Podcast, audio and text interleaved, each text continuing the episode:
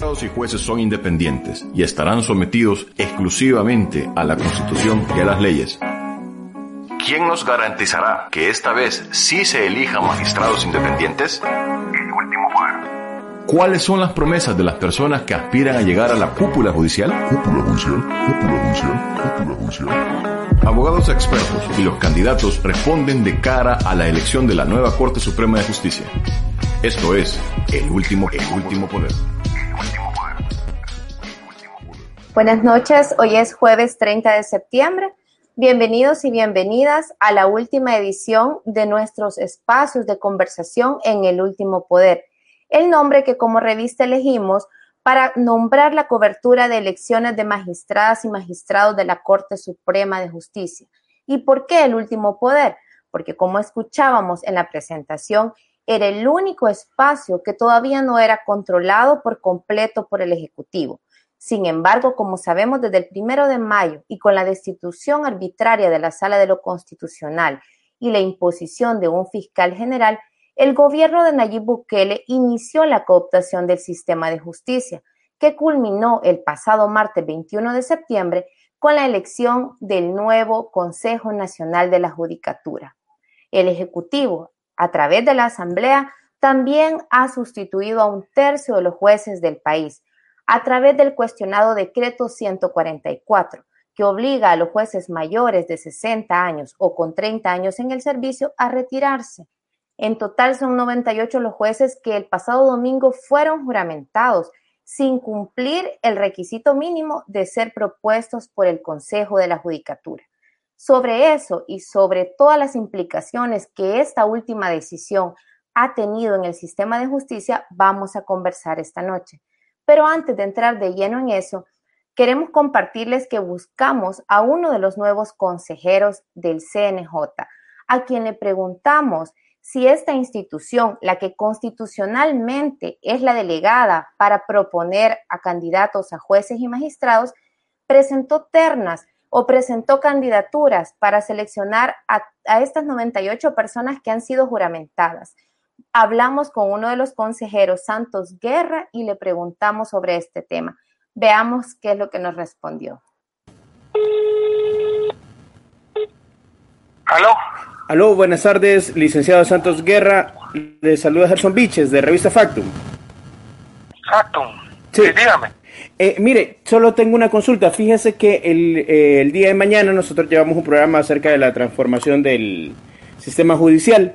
Entonces queríamos consultarle si ustedes, eh, como CNJ, habían enviado ternas para los 98 jueces. Desconozco, desconozco, fíjese que ya voy llegando y, desconozco si, si, si, si, se ha enviado algo. Sería irresponsable de mi parte de, dar una opinión sin tener conocimiento. Ok, bueno, muchas gracias. Ahí teníamos la respuesta de uno de los nuevos integrantes del Consejo Nacional de la Judicatura que dice desconocer si se había enviado una terna, lo que nos hace suponer que no se envió. Vamos entonces a entrar de lleno en el tema que decíamos, eh, eh, que presentábamos al inicio, que es, hablemos entonces de todas las implicaciones que tiene este terremoto que ha habido en el órgano judicial, este cambio de 98 jueces de un solo plumazo. Y para eso esta noche hemos invitado a dos jueces, eh, una magistrada y un juez, a quienes seguramente se, les harán personas conocidas porque han estado en principio eh, cuestionando esta decisión y además porque uno de ellos es muy conocido por uno de los casos que lleva. Así que doy la bienvenida a la magistrada Cecia Romero, quien es una de las juezas magistrada que ha abanderado el movimiento de jueces que se ha pronunciado sobre esta decisión. Ella hasta el pasado domingo estaba en la Cámara Ambiental de San Salvador y desde este lunes, con los cambios que han ocurrido, es magistrada de Cámara en Santa Ana. Así que bienvenida al programa, licenciada. Muchas gracias, Jessica. Buenas noches a todos y todas. Eh, un honor para mí estar en este espacio. Gracias por la invitación. Un honor para mí también compartir con el licenciado Guzmán Urquía, que es una persona admirable, un juez extraordinario eh, no solo por su capacidad técnica, sino también por su enorme sentido humano, eh, un sentido de justicia que no siempre se encuentra de esa forma, en esa magnitud. Así que para mí es un honor verdaderamente y un honor pues compartir con todas las personas que a esta hora hacen un espacio para podernos escuchar. Eh, saludo a todos y todas en esta noche. Muchas gracias. Y como decía la licenciada Romero, damos también la bienvenida al licenciado Jorge Guzmán, quien, a quien identificamos como todavía como el juez del caso El Mozote, justamente porque es el juez que reactivó la causa, porque es quien ha estado más años eh, conociendo ese proceso y porque todavía está pendiente la resolución de la sala de lo civil que defina la situación eh, y la, orden que dio una Cámara del, Oriente del país de frenar la, remoción de, todos los jueces mayores de 60 años. Así que bienvenido, licenciado Guzmán, y gracias por participar en el espacio. Buenas noches, Jessica. Buenas noches, Cecia, y todos los que nos ven Gracias, Cecia, por sus conceptos. Igual yo podría decir que usted es de las funcionarias valientes de este país que se han mostrado pues en contra de todas estas injusticias que nos están afectando y debido a ello pues eh, han habido represalias contra ustedes. Eh, digamos, para mí es un honor también compartir con ustedes. Muchas gracias. Bueno, bienvenidos ambos. Eh, antes de iniciar con las preguntas, quiero invitar a nuestra audiencia a que dejen sus preguntas, nos dejen sus comentarios. Saben que pueden dejarlas en cualquiera de nuestras redes sociales y las vamos a compartir más adelante con nuestros invitados. Así que bueno, ya entrando en, materia, veíamos antes del ingreso de ustedes y pudieron escuchar eh, la intervención de uno de los nuevos consejeros, uno de los nuevos integrantes del CNJ, a quien le preguntamos si habían enviado ternas para el nombramiento de estos 98 jueces que fueron juramentados el domingo por, por la Corte Suprema. Y bueno, nos decía, la respuesta es desconozco. Eh, con esta respuesta eh, me lleva a hacerle la pregunta primero a la licenciada Romero. Eh, si, me, gustaría empezar preguntándole si, si se ha ignorado el artículo 187 de la Constitución que dice que el CNJ es el que tiene la potestad de proponer candidatos a jueces a todo el país.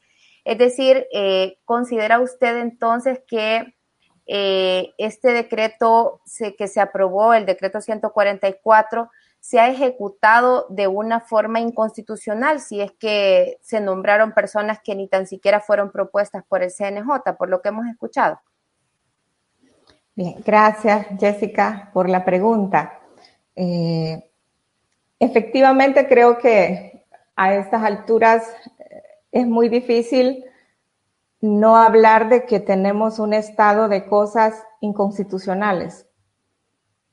Tristemente, eh, desde el 1 de mayo y los diferentes eventos que han devenido a partir de, esa fecha, nos confirman que ha habido una eh, reiterada vulneración de derechos constitucionales, de reglas eh, constitucionales y esta es una de ellas. Efectivamente, como usted menciona, la Constitución prevé que el Consejo Nacional de la Judicatura es la institución que propone las ternas para que la Corte Suprema de Justicia elija. Y hay un proceso que ya con posterioridad pues se desarrolla en, una ley secundaria, hay incluso algún manual que tiene que ver con la selección, porque en principio pues hay que elegir, hay que escoger los mejores perfiles, personas que sean idóneas. La administración de justicia eh, no es una pizzería, no es una cuestión que mm, no amerita que se realice una escogitación basada en capacidades técnicas, idoneidades técnicas, eh, jueces con conocimiento, jueces y juezas con conocimientos también eh, o capacidades gerenciales, con diversas habilidades, digamos, para poder administrar justicia. Y eso implica que lleve un proceso, que se realice un proceso en la selección de los mejores candidatos y las mejores candidatas. En esta ocasión, pues esa situación no ha ocurrido.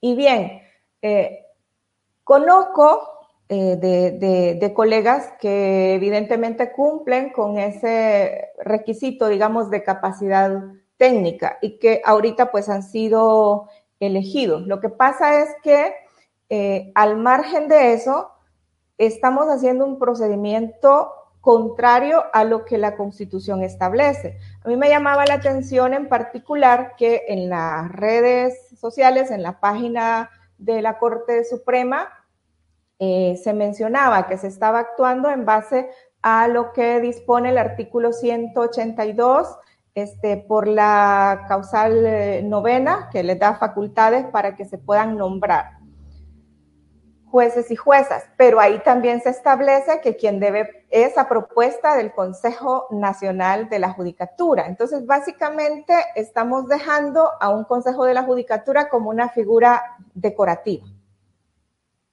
Al final, el tema de la, eh, de la escuela judicial o de la capacitación para jueces y juezas se pudiera suplir incluso por la misma corte en un momento determinado pero una función esencial del Consejo de la Judicatura es la selección, el poder eh, resolver conflictos jurídicos de las personas que acuden a los tribunales.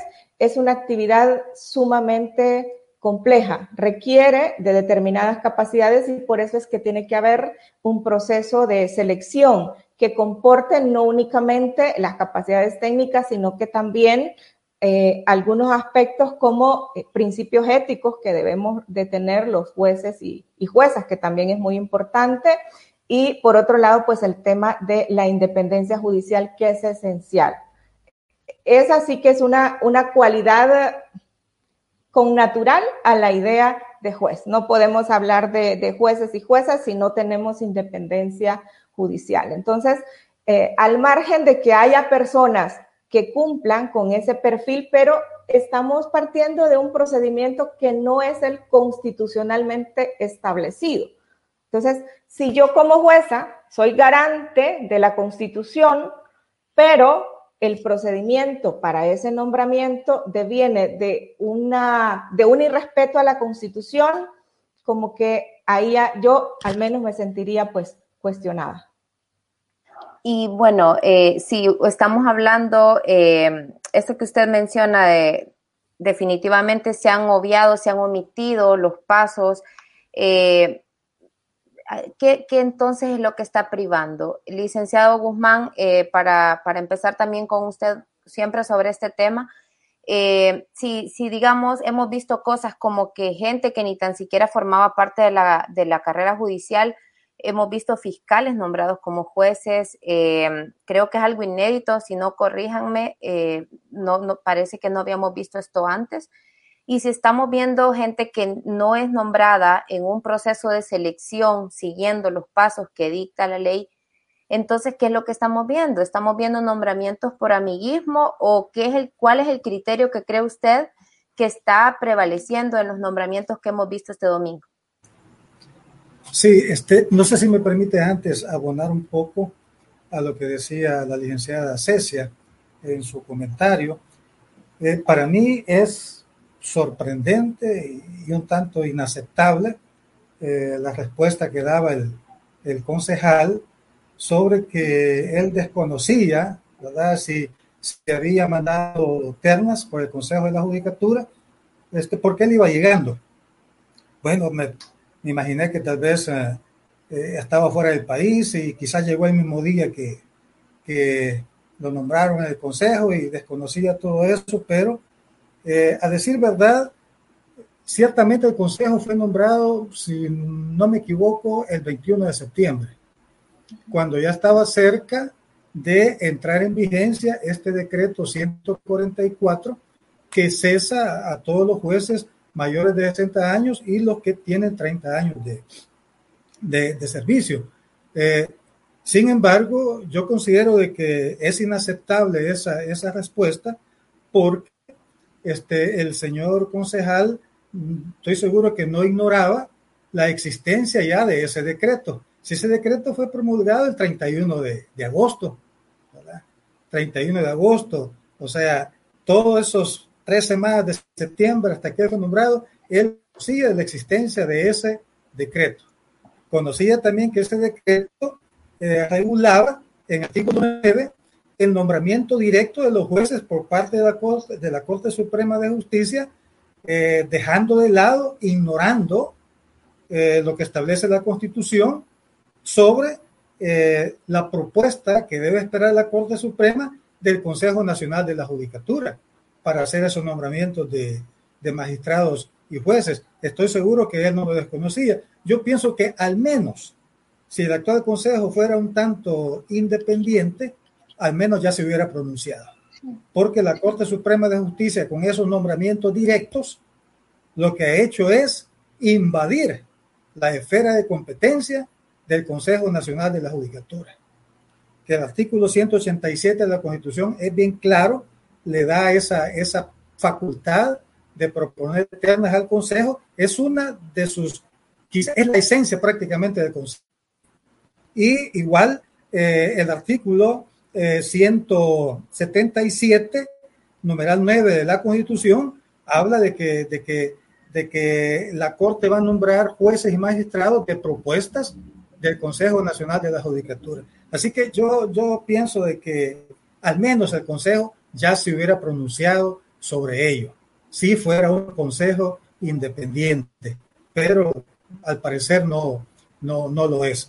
Ahora, sí se está prácticamente, bueno, haciendo un, desorden, como que esto fuera un pastel, que se lo están que, eh, repartiendo cada, cada uno de esos puestos que han estado llenando son una porción de ese, de ese pastel. Y como usted decía, sí, se están nombrando gente que nunca han sido ni siquiera a veces jueces suplentes. Se, han, se ha estado nombrando este, según he tenido conocimiento, hasta secretarios de, tribunales que nunca, ¿verdad?, han sido jueces suplentes, eh, ni, ni, han eh, interinamente ejercido una, una judicatura. No hay una, una mayor experiencia. Entonces, este, esto, tal como en una ocasión lo dijimos, esto iba a generar un caos, un desorden, ¿verdad?, en la actividad judicial. Y el perjudicado, al final de cuentas, ¿quién es? La ciudadanía, la población, ¿verdad? Porque se, va a ver disminuido eh, su, eh, que, eh, su acceso a la justicia y se va a encontrar con jueces parcializados, con jueces que tal vez no tengan el conocimiento suficiente necesario para, para conocer eh, su caso eh, y solo va a obtener justicia aquel, habría una justicia selectiva, aquel que esté, eh, digamos, alineado a, a qué, al Ejecutivo. De hecho, vamos a hablar más adelante porque esa, quiero que hablemos del, del, papel del CNJ, de lo que se viene con este CNJ que ya dio las primeras señales de, de cuál va a ser su comportamiento de, aquí en adelante. Pero antes de eso, eh, me gustaría que habláramos de esas repercusiones. Dígame, dígame, licenciada. Perdón, solo quisiera mencionar algo en, relación a, cómo entonces se, está nombrando la gente eh, para ingresar, digamos, a la carrera, a la carrera judicial. Eh, quería traer acá a, colación un, un análisis que hace un argentino, un tratadista argentino, un Néstor Pedro Sagüez, cuando habla de las formas de ingreso a la carrera judicial. Y entonces él habla que ah, una de esas es la por medio de la profesionalización, lo que implicaría pues los diferentes concursos públicos que se pueden hacer, ya sea para el inicio de la carrera o para ascensos. Otro es por medio del lobby y este puede ser ya sea este, político eh, por medio de, de, partidos, el tener alguna vinculación con algún partido o incluso también el lobby que se puede hacer, eh, ya sea con magistrados, magistradas, concejales eh, del Consejo de la, de la Judicatura para poder ingresar. Y eh, este último, pues evidentemente es muy, muy perjudicial porque se corre el riesgo de no elegir a los mejores perfiles. Pero no solo eso, sino que haya alguna algún cierto deber, digamos, de obediencia por quienes han acudido a hablar con un magistrado o magistrada para ser tomados en cuenta para un cargo y entonces eso implicará que se les va a restar independencia. Uno de los deberes, yo recuerdo muy bien que en el programa de formación inicial de, jueces y juezas, el doctor Albino Tinetti nos insistía, muchas veces nos insistió, en que el primer deber del juez es la ingratitud. Y es que, si bien es cierto, la gratitud es una virtud, porque obviamente si a mí me dan un vaso con agua al llegar a una casa, pues debo dar las gracias y sería descortés si no lo hago. Pero como jueza, eh, una vez yo he sido nombrada en el cargo, no me debo a quien me ha nombrado. Me debo a la constitución, me debo al ordenamiento jurídico y mi legitimidad me la da la misma constitución. Y entonces eso implica eh, que yo no tengo por qué seguir ninguna, eh, no tener ninguna injerencia de parte de las autoridades que en su momento han participado en el nombramiento. Y entonces creo que acá eh, eso puede estar un poco en riesgo por la forma en cómo se ha realizado. seguramente con esto podré ofender a algunas personas, pero es mi punto de vista y me parece que eh, realmente es bastante grave eh, hacer un, dar un retroceso en la forma de selección. Vean, la ciudadanía se merece jueces probos, jueces capaces, pero también jueces independientes. Acá tenemos una pregunta que justamente va sobre el tema de qué va a pasar con las decisiones que tomen estos jueces. Eh, nos dice Roberto Burgo Viale, ¿Cómo calificar las acciones que realicen los jueces del oficialismo? ¿Nulas? ¿Inexistentes? ¿Qué pasará con terceros de buena fe que recurran a semejantes, abro comillas, judicaturas impuestas? Eh, no sé si el licenciado Guzmán quisiera responder esta pregunta. Sí, este, es que, es que aquí hay un problema de, un problema de origen. El decreto 144 del 31 de agosto de, este año es a todas luces inconstitucional. Ya dijimos por qué. No hubo iniciativa de ley de la Corte Suprema de Justicia, eh, que es el organismo llamado a, a, proponer leyes atinentes al órgano judicial. Y violenta también otros derechos, principios constitucionales la independencia judicial, independencia de poderes, eh, la estabilidad laboral. Entonces, este, hay un problema, un problema de origen en esto. Yo dije en una ocasión que todo lo que se dictara por la Corte Suprema, ya sea, llámese reglamentos, instructivos, acuerdos de Corte Plena, que le dieran operatividad a este decreto, todo eso hereda el vicio de inconstitucionalidad. Porque aquí es algo, algo parecido como, como en derecho, lo que en derecho probatorio se le llama los frutos del árbol envenenado, eh, cuando hablamos de derecho probatorio. Aquí el árbol envenenado es el decreto 144. Y todos los frutos que han surgido de ese decreto 144, nombramiento de jueces, traslado de jueces, todo eso está viciado de qué? De inconstitucionalidad. Ahora bien, ¿qué pasaría o cuál es el, resultado de todas estas actuaciones que lleven a cabo estos eh, jueces, digamos así, nombrados de forma ilegal? Pues a todas luces yo diría que también sus actuaciones serán nulas. Nulas porque ellos legalmente no son funcionarios judiciales, legalmente no son jueces, porque eh, llevan ese vicio de no haber pasado por todos los filtros que establece, comenzando desde la misma constitución, eh, a la ley.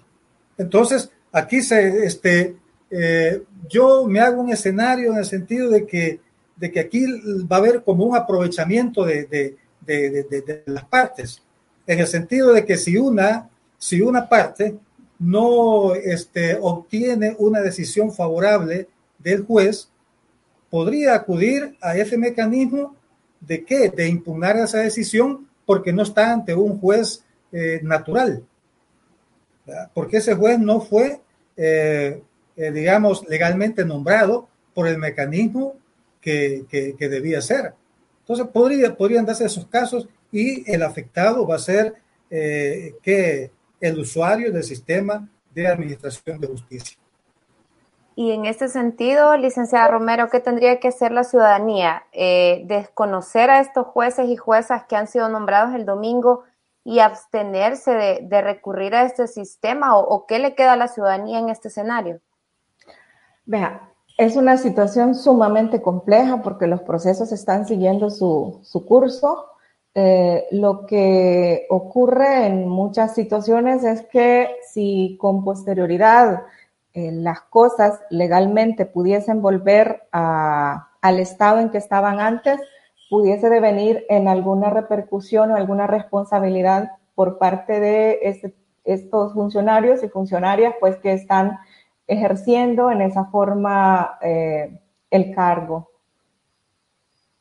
Sí es, una situación complicada porque los, los, uh, los procesos pues están siguiendo su curso. Mire, tenemos ahorita realmente es lo que está pasando es muy triste. Yo creo, desde mi punto de vista, que ahorita, si no tenemos una sala constitucional independiente, lamentablemente ningún derecho está garantizado. Ningún derecho. No podemos hablar de que eh, se nos puede garantizar. Eh, la sala constitucional finalmente es un, es un órgano de cierre, es el último eslabón, digamos, eh, en la garantía de los derechos de la ciudadanía. Entonces, ocurre que si los jueces y juezas de paz, de primera instancia, de cámaras, que se apegan a la Constitución y garantizan derechos en el trámite de los procesos, pero si alguien va a la sala y se obtiene pues una, una, una resolución eh, en donde se pueda avalar cualquier criterio fuera de la Constitución, porque ya vimos de que cómo, cómo se interpreta actualmente, que uno se sorprende de, la, de las dimensiones que se tienen ahora de la interpretación de la Constitución. Realmente es una situación sumamente difícil para la ciudadanía. Yo de verdad no, pierdo la fe que las cosas se puedan eh, restablecer porque es una situación sumamente difícil. Creo que eh, quizás no nos hemos dado cuenta de la gravedad de la situación, de lo que esto realmente implica para la ciudadanía. De hecho, ese es otro punto del que quiero que hablemos ahora, de, cómo este decreto y toda esta reingeniería que se está implementando no afecta a Jorge Guzmán como abogado, no afecta a Cecia Romero como abogada, sino afecta todos esos procesos que ustedes dos como jueces, como magistrada, conocieron en sus respectivos tribunales. Y, me voy a referir justamente a algunos de los casos que ustedes conocieron. Bueno, el, licenciado Guzmán eh, ha sido uno de los nombres más sonados por el hecho de, ser el que conoció el caso El Mozote. Está desde 2016, eh, desde que se decidió reabrirlo, eh, conociendo esta causa entonces quiero que hablemos de, qué va a pasar, qué implicaciones va a tener para, para, los usuarios del sistema, para todas esas víctimas que tuvieron el valor de irse a parar frente a, unos militares, frente a unos defensores que, casi que inquisidores parecían ellos los, los acusados y que tuvieron el valor de ir y pararse frente a un tribunal y, hablar por primera vez y decir por primera vez lo que vieron, eh, lo que recuerdan. Eh, hablemos entonces de esas implicaciones. Solo antes de, darle la palabra al licenciado Guzmán, solo quisiera leer esto que ayer me llamaba un montón la atención, que un paquín del gobierno publicó en la portada, el ex juez del Mozote se niega a seguir el litigio. Y, y, bueno, me llamó un montón la atención porque fue una portada que se viralizó bastante en Twitter, eh, justamente porque no corresponde con lo que hemos venido observando, que no es que, que usted se niegue a, a, conocerlo, sino que usted ha sido apartado por un decreto que no contempla excepciones, un decreto que dice todas las personas mayores de 60 años. Entonces, con este contexto, eh, para el caso específico del mozote, ¿qué le depara a las víctimas? ¿Qué le depara ese proceso que ahora está en ese tire y encoge porque el presidente de la Corte ha dicho que primero dijo que iba a poner otro juez, luego lo mandó a llamar nuevamente a usted? Entonces, ¿qué, qué se viene ahora para este caso, licenciado Guzmán? Sí, gracias Jessica, porque me da la oportunidad de aclarar lo de esa publicación de este diario que es oficialista, el diario El Salvador. Eh, en ningún momento eh, yo manifesté eh, lo que decía la portada, pues eh, del Mozote parece, se niega a continuar o tramitar el, el litigio, algo así. Eh, jamás he manifestado eso y siempre he expresado mi total disponibilidad de continuar con la tramitación de, de este caso, que para mí ha sido muy importante, lo sigue siendo y lo seguirá siendo y espero que las cosas vuelvan al, al estado eh, anterior y poder que regresar al tribunal para continuar conociendo el caso. Eh, lo que yo he dicho es que eh, si me niego a obedecer o acomodarme, a humillarme, a someterme a ese decreto 144. Esa sí es mi negativa. Entonces, este, el proceso Mozote eh, para mí es tan importante como la lucha que estamos librando los jueces por la independencia judicial, por la independencia de, de, poderes. Y quiero decirle algo, esto tal vez no ha sido muy publicitado, pero las víctimas eh, son personas, eh, usted las, describió, este, muy bien, personas muy sufridas, muy golpeadas, han pasado 40 años desde que ellos han estado luchando por la búsqueda de justicia, la cual no, no han visto, pero aún con todo ese sufrimiento, con todo ese trauma que ellos vienen eh, sobrellevando desde que sucedieron estos hechos, sus manifestaciones han sido, eh, juez Guzmán, nosotros lo apoyamos. Nuestra lucha, igual que la suya, va a ser porque se derogue ese decreto 144. Es sorprendente la, madurez de ellos, porque ellos bien pudieran haberme dicho, eh, juez, acepte disponibilidad y por favor continúe con nuestro caso. Ah, pero no. Entonces, este, yo agradezco a, a las víctimas ese, ese, ese apoyo. Y sí, eh, definitivamente, pues ellas se van a ver afectadas eh, con esto, con esto que ha sucedido. No es que yo me considere imprescindible para, el caso, quiero aclarar eso también. Eh, lo que sucede es que, dado la dimensión y a la complejidad del mismo, va a ser inevitable que eh, haya un perjuicio al caso. Yo me he planteado o me he figurado dos, dos escenarios que ya lo he dicho en otras ocasiones. Uno de ellos, que es el, el más probable, es que el juez que continúe tramitando el caso sea una persona dado a la forma de su nombramiento, eh, dado a que ha sido bajo este proceso ilegal e, e, inconstitucional, ya se puede deducir que lleva un lineamiento, ¿verdad?, de someterse a, al Ejecutivo y a la misma Corte que, que están, digamos, acompañando, acompañados en eso, en, en, en, esta situación anómala que se está dando. Entonces, podría haber una, una afectación y eh, el juez que ha llegado o jueza que ha llegado eh, llegue con la idea de dilatarlo o con la idea tal vez de, de dar por terminado el, el caso. Que Este, y eso sería, decía, lo más probable. Lo menos probable sería que llegue un juez independiente, imparcial, que llegue con toda la disposición de tramitar el caso hasta el final. En este último caso, lo, lo que sí podría suceder es que haya un pequeño tiempo, un margen de tiempo en el cual el nuevo funcionario eh, se dé a, la tarea de empaparse del caso, de estudiarlo y saber cuál es todo su, su, contenido para luego dar eh, trámite al mismo, porque primero hay que conocerlo para luego, eh, para luego seguirlo tramitando.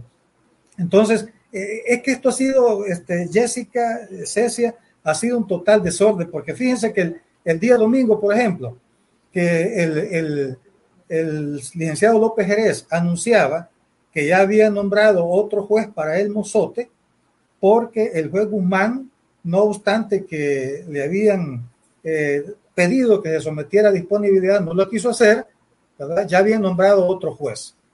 Y efectivamente, el día martes, eh, el día lunes, el juez habló a secretaría diciendo que ese día lunes no iba a llegar porque tenía que hacer algunas cuestiones administrativas, eh, porque era su primer día que iba a llegar al tribunal. El día martes ya llegó. El día martes llegó. El día martes que precisamente me estaban esperando a mí en la Corte Suprema de Justicia porque me iban a, ofrecer que yo continuara con el caso. Ven, ¿y esto qué es? El juez ya tomando posición el día martes en la mañana y en la tarde me querían a mí para una reunión donde íbamos a, discutir si seguía o no con el caso. Ahora, lo, sorprendente es que el día miércoles ya no llega el juez Soto, que era el que había supuestamente nombrado, sino que el día miércoles llega una jueza, otra funcionaria. o sea, yo no logro entender qué es lo que está sucediendo. Dos jueces en menos de tres días para el caso. Dos jueces en menos de tres días para el caso, ¿verdad? Así que eh, es un total desorden. Ese, ese es el caos del que hablábamos por la aplicación de este decreto 144. Y la afectación, este, Jessica, no solo va a ser para las víctimas del caso Mozote, sino que va a ser para, para todos los usuarios del sistema judicial, como antes lo planteábamos, como decía eh, la licenciada Cecia, eh, imaginemos ese, ese, ese escenario de que un día volvamos al estado de legalidad. ¿Cómo quedan todos estos nombramientos que se han hecho? ¿Cómo quedan todos estos procesos que han tramitado estas personas eh, nombradas ilegalmente? ¿Se irá, se irá tramitar eh, o, emitir un decreto que diga de tajo que todo eso va a tener validez? No sé, ya van a haber derechos tanto patrimoniales como derechos individuales fundamentales violentados por la actividad de estos funcionarios judiciales nombrados ilegalmente. Y las personas que han sido afectados, ellos van a accionar, van a accionar porque, porque definitivamente por decreto no se les va a obligar a que acepten lo que estos jueces hicieron. De hecho, eh, vemos que no solo ha ocurrido con el caso El Mozote, sino también con muchos otros casos complejos eh, y espinosos, podríamos decir, como son los casos que conoció también la magistrada Romero, la licenciada Romero, cuando estuvo en la Cámara Ambiental. Y bueno, publicábamos ayer en Factum, por ejemplo, un recuento de, de todos los casos polémicos que pasaron por ahí y que en los cuales la Cámara, eh, integrada por ella y por el juez Lizama, eh, resolvió y resolvió de una manera que incomodó seguramente al gobierno, porque en uno fue el caso del de, parque, de tener la destrucción del, bicentenario, en otro fue prohibir la construcción de una hidroeléctrica en Sonsonate, en otro fue el caso de la multa millonaria impuesta por la contaminación con melaza. Es decir, no estamos hablando de, de casos sencillos, ¿verdad? Sino de casos complejos, grandes, eh, que definitivamente eh, quedan también en vilo porque entiendo que estos casos todavía están siguiendo su curso. Muchos de estos, como el caso del, de la construcción de la presa, eh, todavía apenas son medidas cautelares, todavía no hay una decisión definitiva. Así como le preguntaba entonces al licenciado Guzmán qué repercusiones puede tener para el caso de las víctimas, ¿qué repercusiones están previendo ustedes eh, para estos casos donde lo que está de por medio es la vida, el, derecho a la salud y el medio ambiente de la población, de mucha población que estaba en riesgo y que se había visto menos afectada gracias a medidas cautelares que ustedes impusieron en la Cámara Ambiental? Gracias, Jessica, por la, por la pregunta. Quisiera que me permitiera, antes de, hablarle un poquito de los casos, mencionar algunas situaciones que para mí es importante pues aclarar. Quizás eh, primero, como decía el juez eh, Guzmán, eh, no es que uno no pueda ser sustituible, efectivamente que, que, sí. uno puede en un momento dado enfermarse y llegará otro juez o inclusive puede fallecer y tendrá que tomar otro las riendas de un tribunal. Entonces, quisiera aclarar eso, no es que eh, es un tema de que uno está como aferrado a un determinado tribunal y que por eso ha vertido opiniones. Eh, aclarar también que en el tribunal, eh, bueno, gracias a Dios que no teníamos mora y las pocas sentencias que teníamos pendientes, que a raíz pues de algunas audiencias que nosotros habíamos realizado con el magistrado Lizama, pues eh, son decisiones pues que nosotros las, las, las adoptamos para resolverles a los justiciables, a los usuarios, pues sus conflictos. Entonces, eh, esas, esas, esas sentencias pues eh, se, han, se han pronunciado para que no haya ninguna afectación. Gracias a Dios, como le digo, pues es un tribunal que estaba al día, no teníamos mora. Y expresar también que en relación a, los nuevos casos, a los casos que estoy conociendo actualmente, pues en la Cámara Civil de, Santa Ana, pues eh, aun cuando ha sido prácticamente eh, la decisión de la Corte Plena una especie de castigo por haberme pronunciado en relación a las reformas, eh, pero finalmente pues yo como jueza donde esté. Es mi obligación y la gente que me conoce sabe que voy a resolver los casos eh, con una justicia de calidad como siempre lo he acostumbrado. Eh, aprendí del mismo derecho, del mismo medio ambiente, eh, la resiliencia, ¿no? Ustedes saben pues que, que, que así es, ¿no? El medio ambiente, que tiene esa capacidad para que a pesar de los pesares pueda adaptarse y seguir adelante. Entonces, eh, eso pues me lo aplico también a mí misma. Eh, decir también que eh, no, no me arrepiento de haber expresado y de seguir expresando lo que considero correcto en relación a una reforma tan injusta como es este decreto 144 a la ley de la carrera judicial.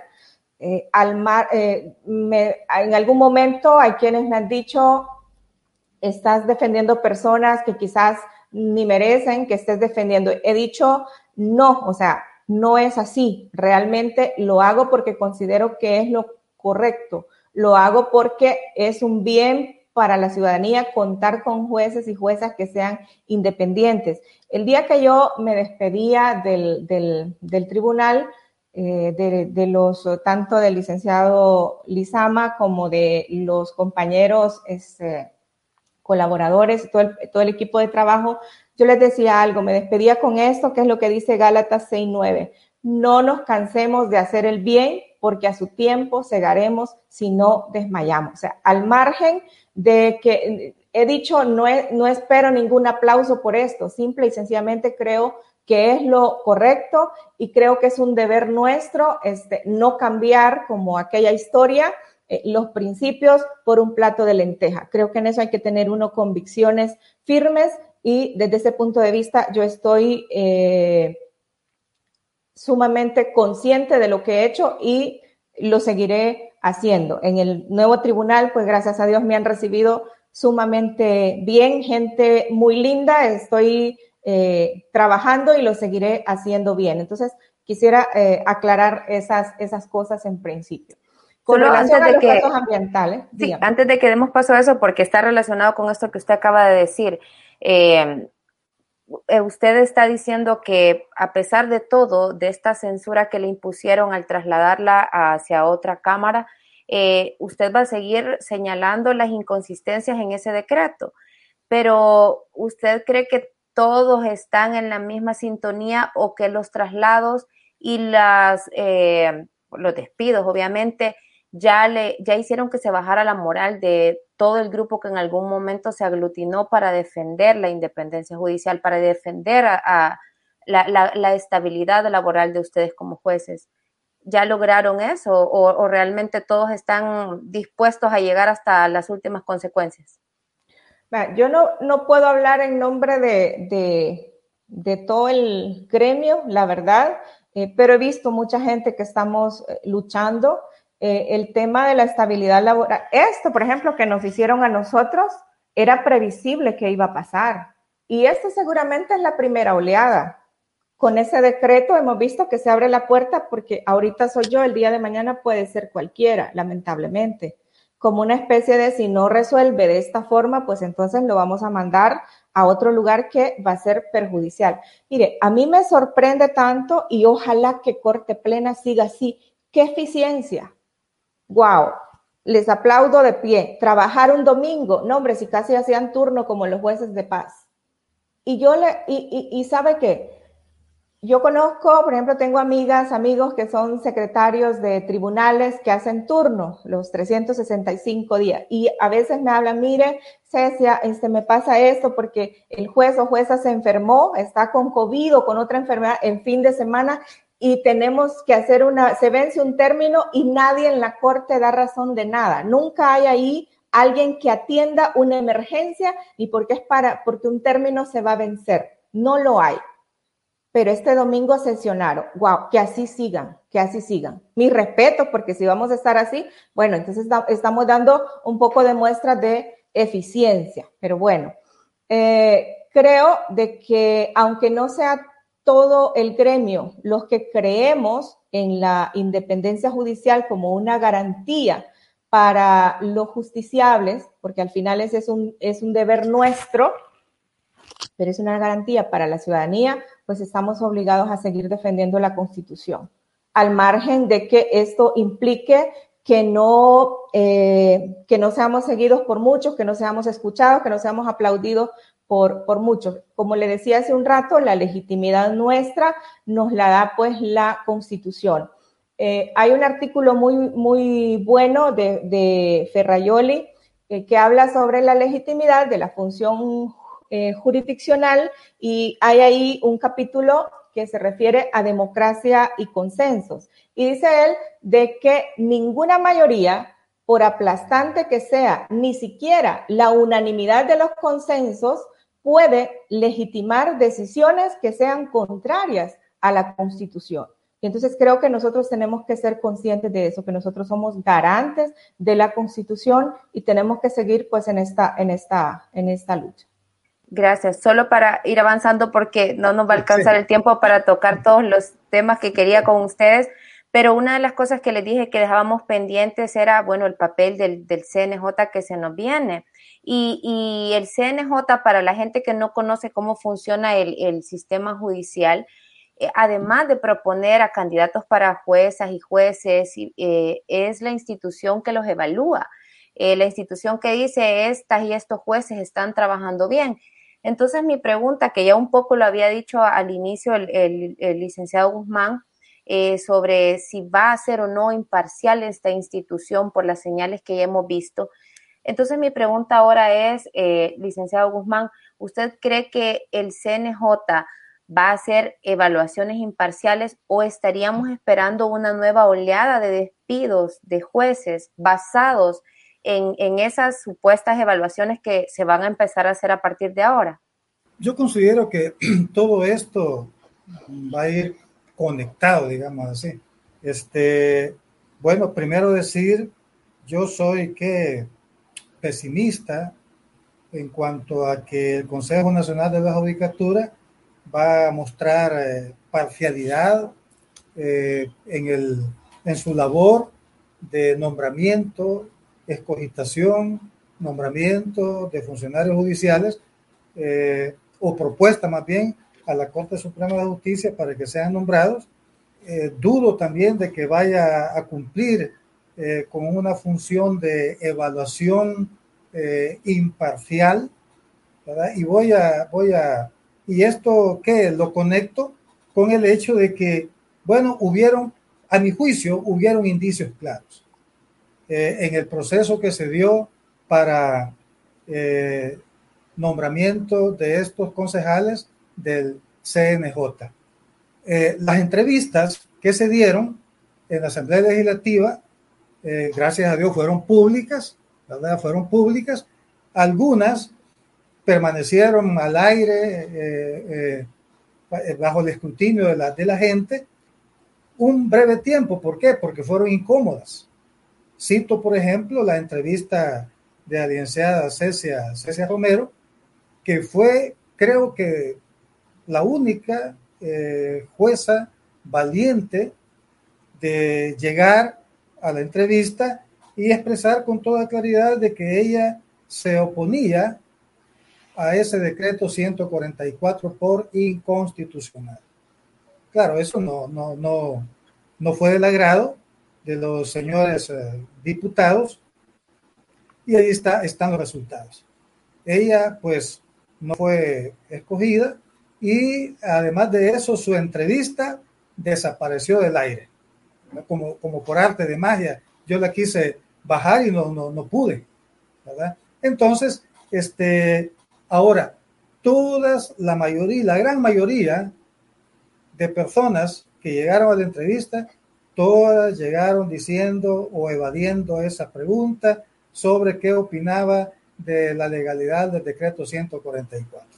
Y todos se plegaron diciendo que era una facultad, que estaba bien, que, que había que modernizar el sistema judicial y, y todo aquello, ¿verdad? Entonces, ¿qué, qué, a qué nos lleva esto? De que todas las personas nombradas fueron a decir lo que los diputados eh, de nuevas ideas querían escuchar y fueron nombrados. Entonces, de ahí podemos deducir nosotros qué orientación lleva el Consejo. Entonces va a haber una, una interconexión, no me cabe la menor duda, una interconexión, Corte Suprema de Justicia, Consejo de la Judicatura. Este juez no me es cómodo. Este juez, este, bueno, eh, nos está que estorbando, ¿verdad?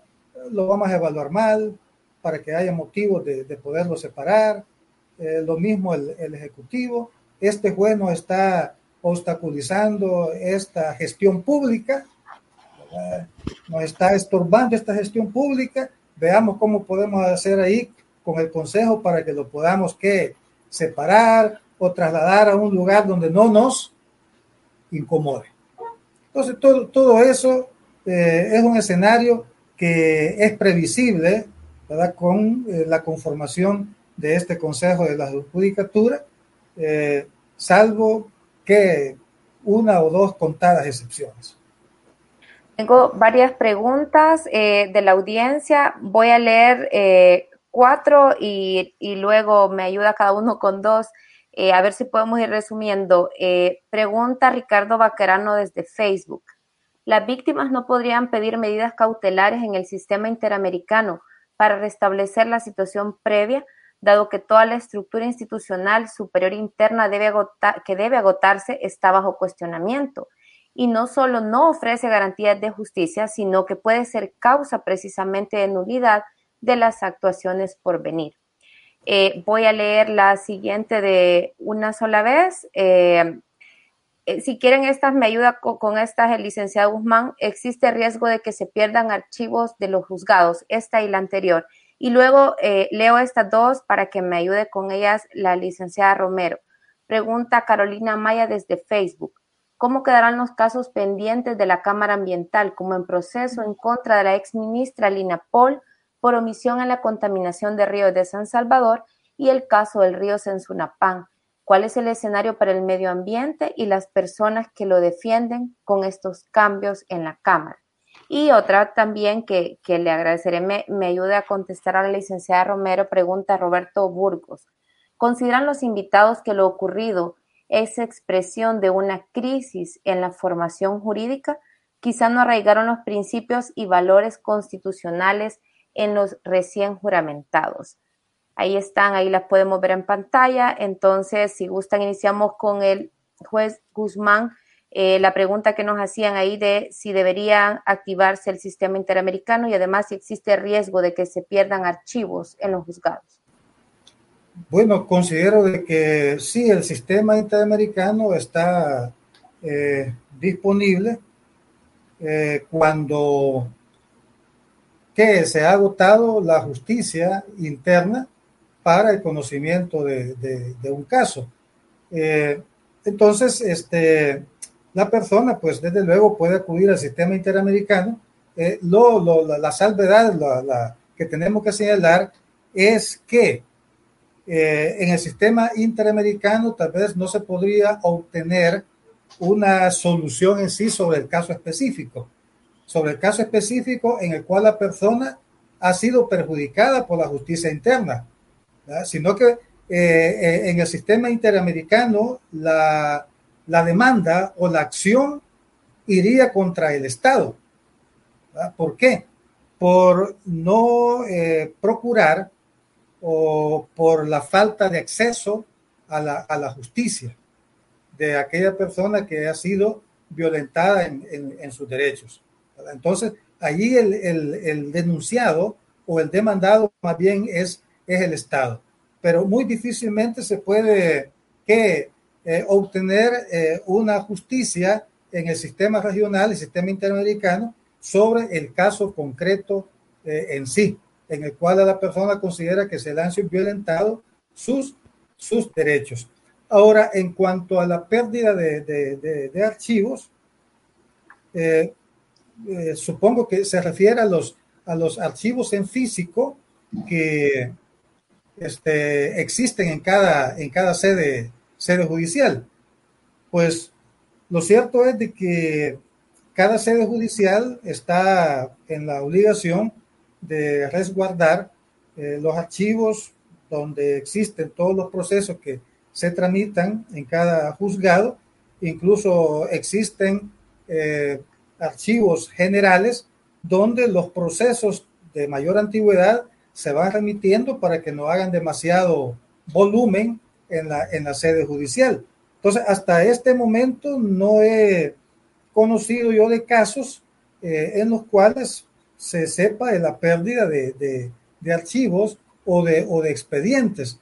Pero eh, podría que darse el caso de que, dado a la, a la idea tal vez de favorecer algo, alguna de las partes en un proceso, eh, se podría llegar hasta ese extremo de que hacer desaparecer o destruir eh, algún expediente que obre en los archivos de los tribunales aunque estamos viendo cosas inéditas, ¿verdad? Todo es posible ahora. Eh, licenciada Romero, las dos preguntas que le planteaban a usted, eh, una era eh, justamente sobre los casos en la Cámara, bueno, mencionaban uno que no habíamos comentado, que es un proceso contra la ex ministra Paul.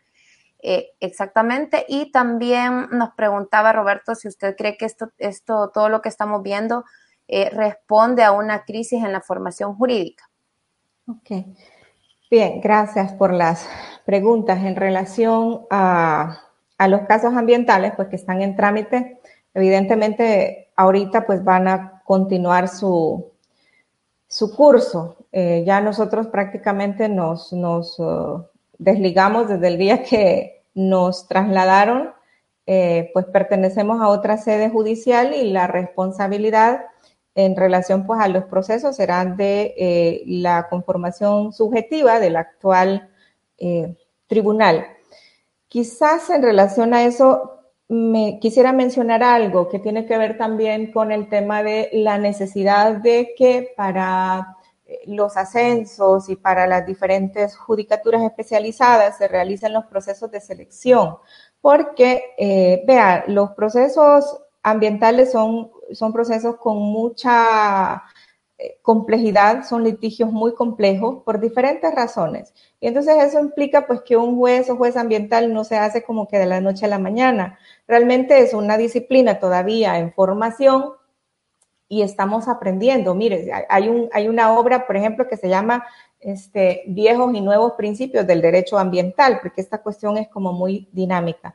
Pero sí hay una cuestión esencial que eh, los jueces y jueces ambientales debemos de tener, porque no solamente es el tema de la formación en principios ambientales, que el derecho ambiental es eminentemente pues, principialista, el tema del manejo de los diferentes eh, instrumentos internacionales de protección, pero también hay como ciertas eh, actitudes que es, importante que uno las tenga. El tema, por ejemplo, de la sensibilidad social.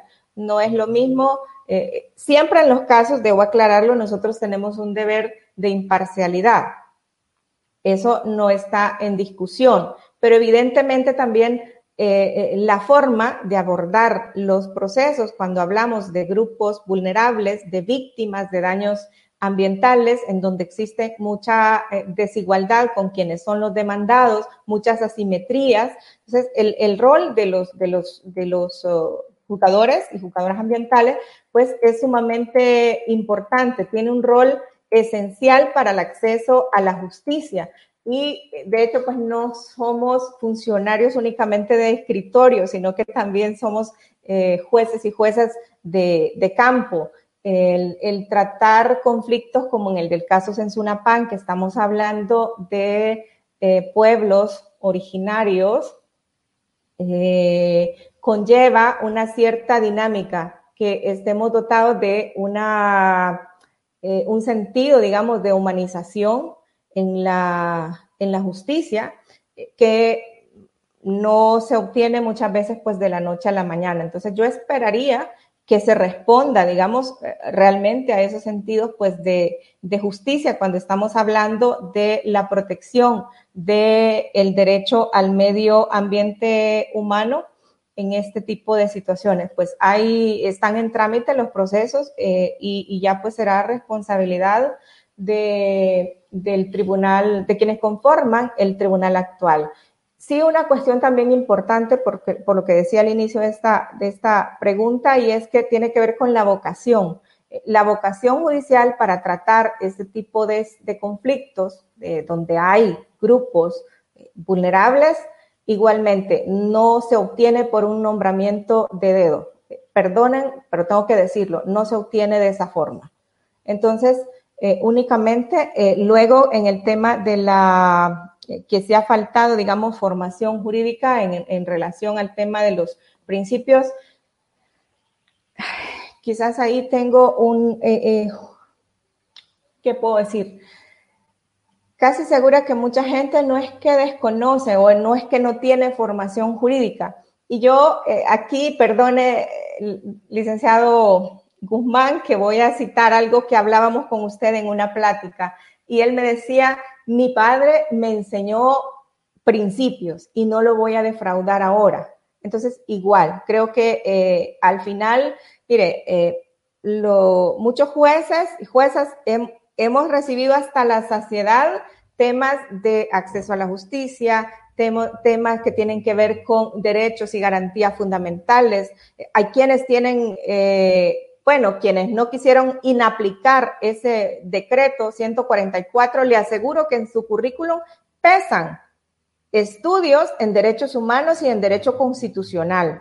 Y sin embargo, no se atrevieron a eh, inaplicar. Dijeron, en la, Corte Plena dijo que no podía inaplicar, pero habían tantas otras salidas. Podían hacer una aplicación directa a la Constitución, podían hacer una eh, reviviscencia, eh, pudieron hacer una otro tipo de, salida, control de convencionalidad. Eso es una cuestión básica. Entonces, no creo que se ignore eso.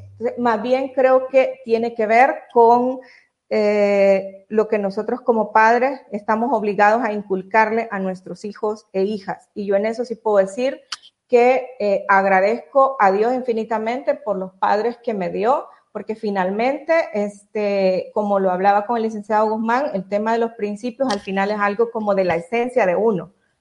Es, es, es un tema entonces, en su opinión, de falta de principios. Por eso estamos como estamos. Exacto. Bien, eh, bueno, el, tiempo casi se nos acaba. Voy a cerrar con una pregunta para cada uno. Eh, la verdad que me gustaría seguir de aquí hasta las nueve de la noche, pero les dije que los iba a ir a dejar cenar temprano.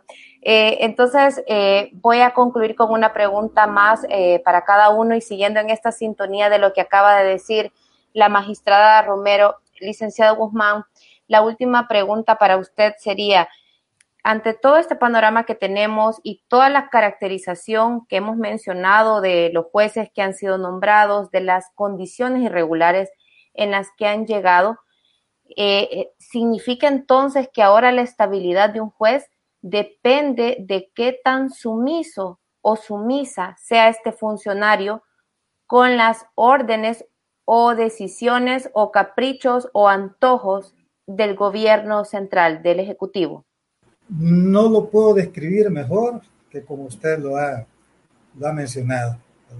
Este, lo cierto es que la independencia judicial ha sido seriamente dañada y va a ser seriamente cuestionada en lo que viene eh, por la aplicación de ese decreto 144.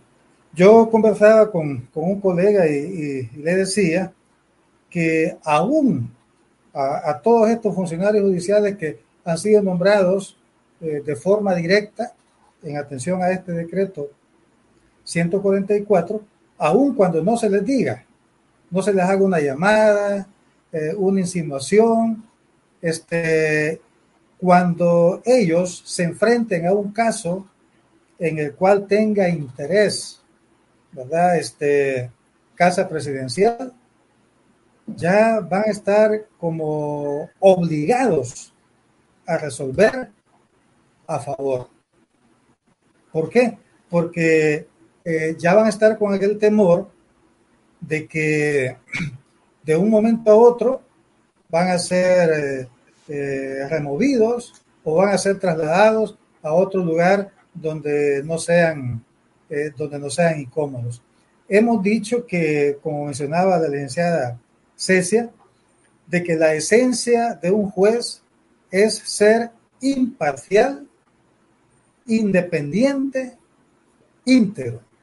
La persona que no es imparcial, el juez que no es imparcial, independiente, íntegro, no merece ser juez.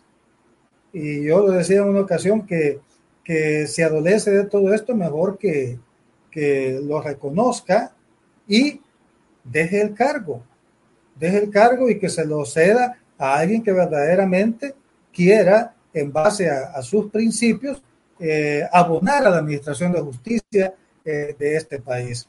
Lo cierto es que eh, yo lo dije en una ocasión y siempre, siempre he pensado, siempre he reflexionado en esto, de que aún guardo la esperanza de que se pueda reflexionar, aun cuando ya estemos bien avanzados, bien avanzados en el, en el daño que se le ha causado a la independencia judicial y la administración de justicia. Pero podemos dar un giro, podemos dar una vuelta atrás y reflexionar. No lo espero, no lo espero del Ejecutivo, pero sí lo esperaría tal vez del mismo órgano judicial, que pudiera reflexionar y este, que conectar con, ese, con esa disposición constitucional que nos habla de que los jueces nos debemos únicamente a la constitución y a las leyes. Y en base a eso juramos obedecer la constitución eh, y la ley. Porque como decía la licenciada Cecia, esto, esto no termina aquí. Esto, este eh, vienen, vienen más olas, vienen más olas, vienen más, más, más etapas en cuanto al, dominio, eh, en cuanto al dominio del órgano judicial, pero podemos dar vuelta atrás. Yo aún guardo, guardo en Dios la esperanza que eso se pueda dar. Solo los dos comentarios eh, antes de darle la palabra a la licenciada Romero. Dice Vilma Barba desde Facebook, felicitarles por mantenerse en lo que piensan y creen que es lo correcto. Somos muchos los que les apoyamos. Sigan adelante.